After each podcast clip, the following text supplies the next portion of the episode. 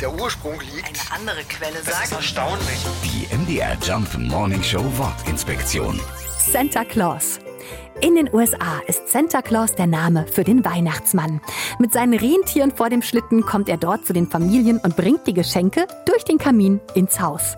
Seinen Namen hat er vom Sinterklaas bekommen.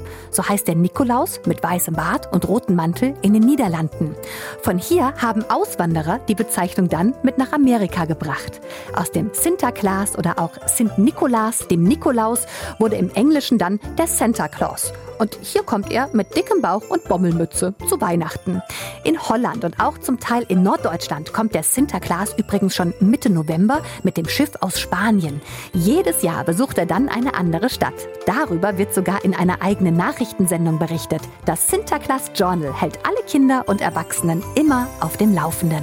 Die MDR Jump Morning Show Wortinspektion. Jeden Morgen um 6.20 Uhr und 8.20 Uhr und jederzeit in der ARD Audiothek.